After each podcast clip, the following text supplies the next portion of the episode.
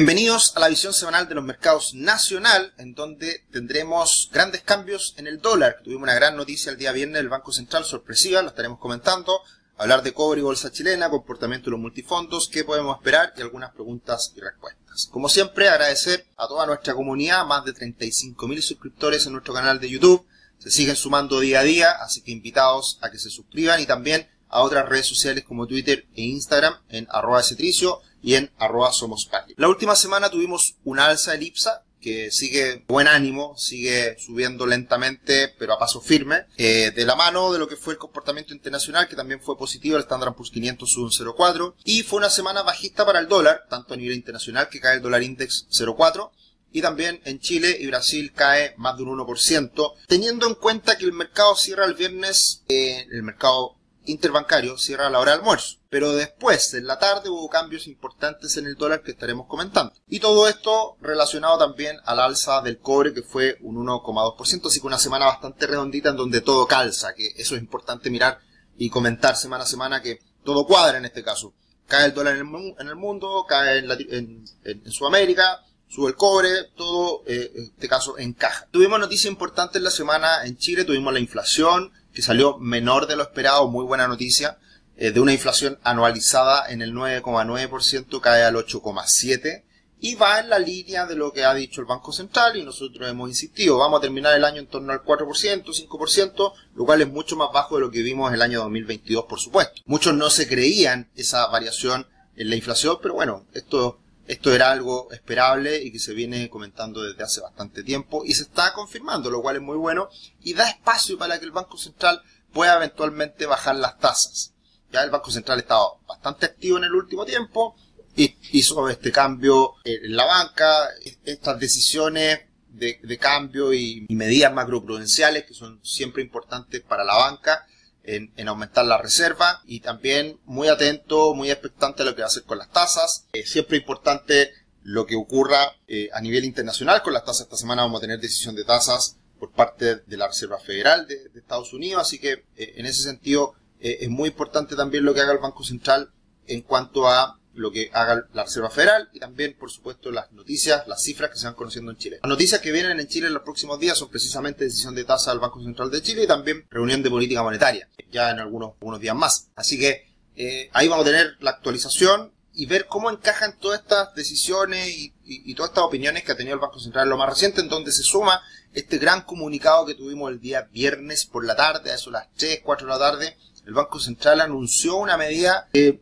yo creo fue bastante inesperada porque estamos con un dólar alto, 800 pesos, estamos con una inflación alta y, salir a comprar dólares en este momento es una decisión arriesgada. Ahora, tiene fundamentos, por supuesto. ¿Cuál es la razón de comprar dólares por parte del Banco Central? 10 mil millones de dólares, que tiene que reponer la pérdida de stock, la pérdida de dólares que se generaron con la intervención del dólar, de vender dólares cuando el dólar llegó a 1.060 pesos. Entonces, evidentemente con el paso del tiempo, el Banco Central necesita tener dólares, necesita tener reservas, porque de esa manera se puede eh, actuar de buena forma cuando existan shocks externos. El gran problema que tiene Argentina, y siempre me gusta sacarlo a colación, que Argentina se quedó sin dólares. Por lo tanto, lo que ha hecho es imprimir, imprimir, imprimir, quedarse sin dólares, y por lo tanto eso genera una depreciación de la moneda y una repercusión enorme en toda la economía. Entonces, por eso existen como 10 tipos de cambio en Argentina, una cuestión muy rara. Por eso a nosotros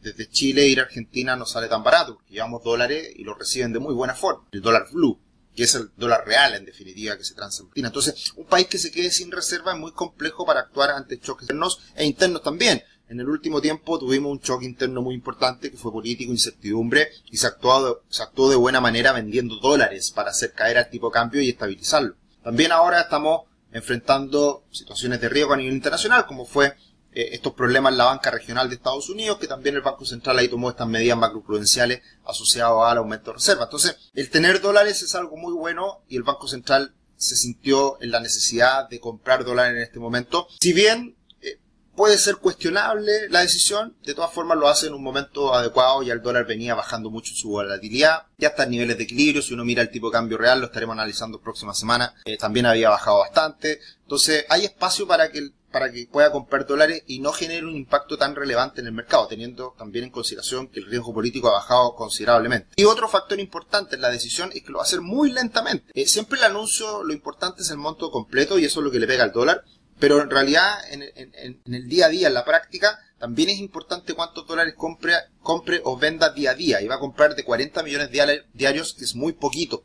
Así que eso también eh, puede tener una consecuencia en que el alza del dólar a partir de estos 10 mil millones de dólares no sea tan relevante. Acá está la disminución de, los, de la reserva. Teníamos más de 50 mil millones de dólares en reserva. Caímos abajo 40 mil millones y ahora la idea es reponer esta reserva. Y de todas formas sigue siendo eh, una cantidad de reservas eh, baja, teniendo en cuenta que ha crecido el PIB de Chile en los últimos años y vamos a necesitar más reservas en el futuro también. Así que es una medida bastante entendible, eh, con algunas consecuencias que veremos los próximos días. El dólar ya cerró el día viernes en la tarde en torno a los 802, 804 pesos, que fue un alza importante de los 788 que realmente cerró en el interbancario. Subió algo así como 14, 15 pesos en la tarde. Entonces ya el gráfico en, verdad está en la parte alta de esa directriz bajista que veníamos monitoreando hace semanas. Está ya en torno a los 802. Existe un riesgo importante de que el dólar suba, rompa esta barrera y vaya a buscar el siguiente nivel que son los 820, 830. Yo creo que el dólar va a ir a buscar 820, 830. Eh, la magnitud de esta, compra es relevante. Hay algunas estadísticas históricas que hablan de más o menos el impacto. Y, yo me atrevo a decir que va a llegar a 820, 830 en las próximas semanas, pero no más allá de eso, principalmente porque va a comprar 40 millones de dólares diarios, lo cual es muy poquito. Así que ahí se entiende a compensar un poco el impacto del anuncio con la realidad que es eh, estas compras diarias. Así que va a subir el dólar, pero también nada del otro mundo, nada tan preocupante, que también es algo que mira el Banco Central, por supuesto, si no toma estas decisiones porque se, se levantaron un día y se le ocurrió. No, eh, también considera precisamente toda esta situación del dólar más estable en los últimos meses, que ha estado en torno a 800 pesos, que es lo que veníamos diciendo. Así que estaremos actualizando sobre esto en los próximos días hablando más del dólar, que siempre es importante para todos, y, por lo tanto el que haya estado comprado mucho más arriba y quedó enganchado y, arrepentido de haber comprado 900 mil pesos, bueno, puede ser el momento para salir, porque de todas formas a nivel internacional el dólar se ha venido debilitando y puede que siga cayendo en próximos meses. Así que a tenerlo en consideración. Mirando el comportamiento del dólar index, eh, la última semana hubo un punto de inflexión, hubo un giro, también asociado al, cambio de expectativas de alza de tasas por parte de la Fed. Se espera que esta semana la Fed mantenga las tasas y por lo tanto, eh, por ese motivo también el dólar se debilita un poquito a nivel internacional. De esa manera el cobre se recupera, ya se recupera bastante respecto a los mínimos de hace algunas semanas atrás, así que eh, sigue esta estabilidad en el cobre que podría seguir subiendo en los próximos días. Como siempre, todas las semanas hemos insistido, conoce la primera plataforma de planificación financiera de Chile, crea tu cuenta gratis para que tu futuro financiero comience hoy con este dashboard, con este orden, con esta plataforma, para que se ayuden a organizar financieramente. Y además, un regalito, obtén una gift card de 25 mil pesos para comprar cursos también en nuestra página web. Todo en www.patrimor.com. El IPSA, como decíamos al inicio, sigue subiendo, sigue de buen ánimo, ya en torno a los 4.000, a los 5.700 puntos, que es una resistencia bastante. Ya los 5.400, 5.500 pasan a ser soporte, así que sigue el buen ánimo en la bolsa chilena sin duda. Hubo algunos problemitas en la, página de, del Mercurio Inversiones, que es donde saco esta información, así que entiendo no está completa. Hay algunas alzas que son más importantes como Parauco, Molplaza. En el Chile, probablemente Parauco, Molplaza subieron porque baja la inflación y hay expectativas de que las tasas bajen y por lo tanto el mercado inmobiliario se beneficiaría de esa situación. Por el lado de las caídas tenemos a Vapores, Security, Entel, eh, con caídas menores de todas formas y, y siempre insistiendo en que Vapores en, la rentabilidad del año no incorpora, en este caso, los dividendos, que han sido muy buenos, que de todas formas lleva a esta inversión en un vapores eh, de manera positiva en el año. Una muy buena noticia para la bolsa chilena es que la bolsa brasileña en dólares ha estado subiendo en las últimas semanas. Eso va de la mano con la apreciación del real brasileño y también con una mejora en la bolsa brasileña. Así que se está acercando, achicando la brecha Chile-Brasil, lo cual es muy bueno y ese era un viento de cola que necesitábamos para que la bolsa chilena siguiera recuperándose más aún. Y la última semana también fue muy buena para los multifondos, pasa todo a terreno positivo en este mes de junio, eh, una semana de alzas en promedio en torno al 1% en todos los multifondos, sube la renta fija. Podría seguir subiendo por esta caída en la inflación, que es bueno para la renta fija porque se espera que bajen las tasas, mercados internacionales andando muy bien.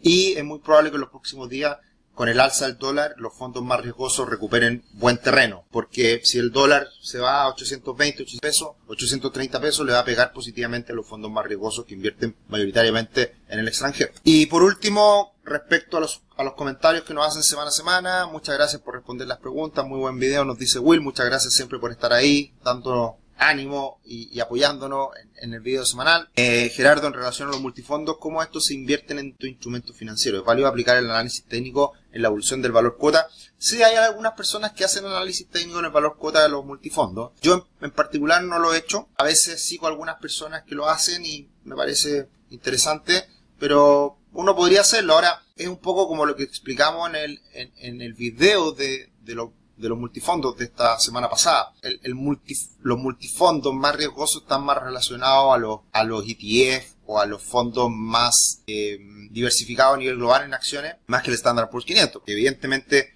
la, los multifondos invierten en muchos países, a diferencia de, del Standard Poor's 500 que solo Estados Unidos. Entonces, eh, al final eh, es un mercado más por decirlo de alguna manera, más diversificado, un instrumento más diversificado. Y, y, sí, uno podría hacer análisis técnico, pero es algo que yo en particular no lo he hecho nunca. Y bueno, Javier nos pregunta, creo que acá en el otro video de la visión internacional, ¿por qué no salió el podcast? Y ahí respondimos en la última, el último día en el otro video. Así que eso sería por esta semana. Muchas gracias por estar ahí. Vienen días interesantes con muchas noticias a nivel internacional y también en Chile. Viene decisión de tasa en Chile también. Y viene eh, IPOM eh, en Estados Unidos Reserva Federal y inflación y además con las consecuencias de esta decisión del Banco Central de Chile que vamos a tener movimiento en el dólar también. Así que estaremos haciendo más de alguna actualización. Síganos en nuestras redes sociales que ahí siempre estamos más al día con las noticias que se van entregando, conociendo y actualizando. Un abrazo, que estén muy bien, nos vemos.